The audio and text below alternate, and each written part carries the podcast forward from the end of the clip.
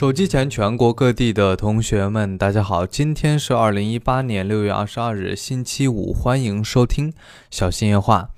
如果你在蜻蜓 FM 听到我的声音，你可以关注一下我的微信公众号“真的李小新”。每天晚上十点，我都会在微信里边和大家呃分享这个每天的科技资讯啊。偶尔呢，也会更新一些手机的评测的视频啊，大家可以关注一下公众号啊，真的李小新。好，来看今天的新闻，第一条是和红米六 Pro 这款手机有关。呃，红米六呢是这个月十二日发布的，然后还没到半个月啊，红米六 Pro 又来了。红米六的升级版，升级在哪儿呢？主要就是。应该是各方面的升级吧。你看它正面呢是一个刘海的屏幕，然后背面呢是竖排双摄，然后刘海屏加竖排双摄的组合啊，给人一种 iPhone Ten 的感觉啊。所以呢，它就是国产九百九十九元 iPhone Ten 啊。iPhone Ten 刚发布的时候呢，很多人吐槽刘海屏不好看，后置双摄不好看。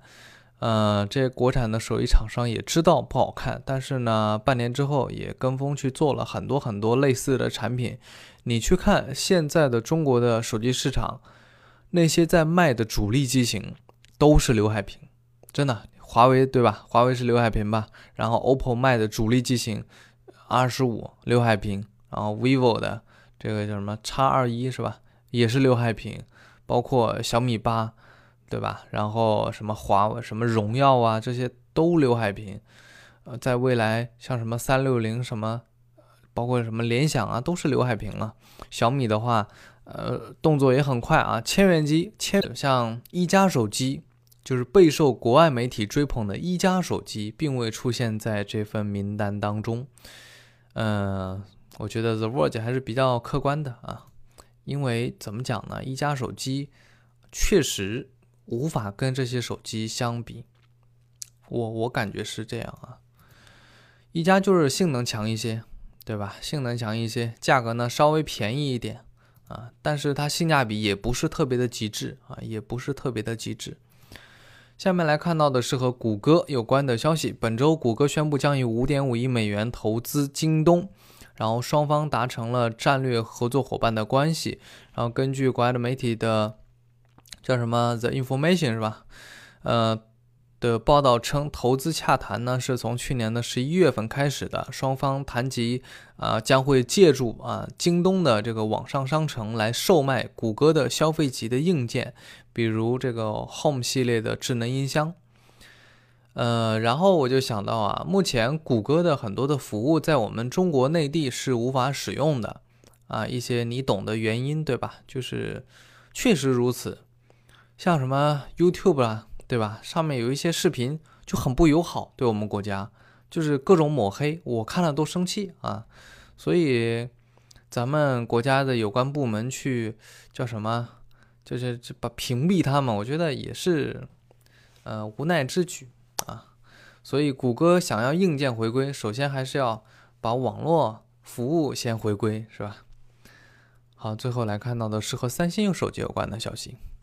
近日有外外媒曝光了一份三星啊，在去年九月份申请的专利图。简而言之呢，就是三星想做全面屏，然后干掉前置相机的方法呢，就是在呃背面加一块副屏，这样的话就不需要前置相机了。大家拍照的话，直接把手机翻过来，用后置相机去拍照，哎，完美解决了这个问题。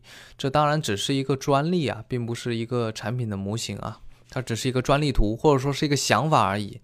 呃，这个具体有没有实施啊？有没有有工程机什么出来，不得而知啊。反正它就是一个想法。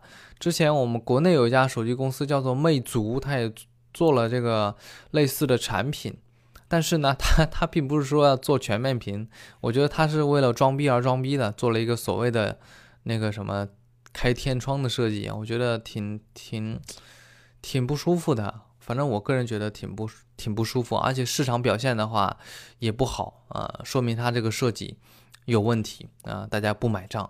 然后我个人也不太支持说，呃，有些厂商为了做全面屏，你想啊，现在做全面屏最大的困难是什么？就是前置相机啊，对吧？所以 vivo 啊，包括 OPPO，它的方案其实思路是一致的，就是把要把相机给那个干掉。怎么干掉呢？都是通过隐藏式的方方案，对吧？OPPO 所谓的潜望式，然后这个 vivo 所谓的升降式啊，都是类似的思路。那还有一种思路呢，就像三星这个样子啊。直接把前置相机给取消，拍照就用后置。那怎么拍呢？哎，在后面加一块副屏，这个就是为了全面屏而全面屏，就是解决了一个问题，又多了另一个问题，这何必呢？所以我是挺不能理解这种想法的。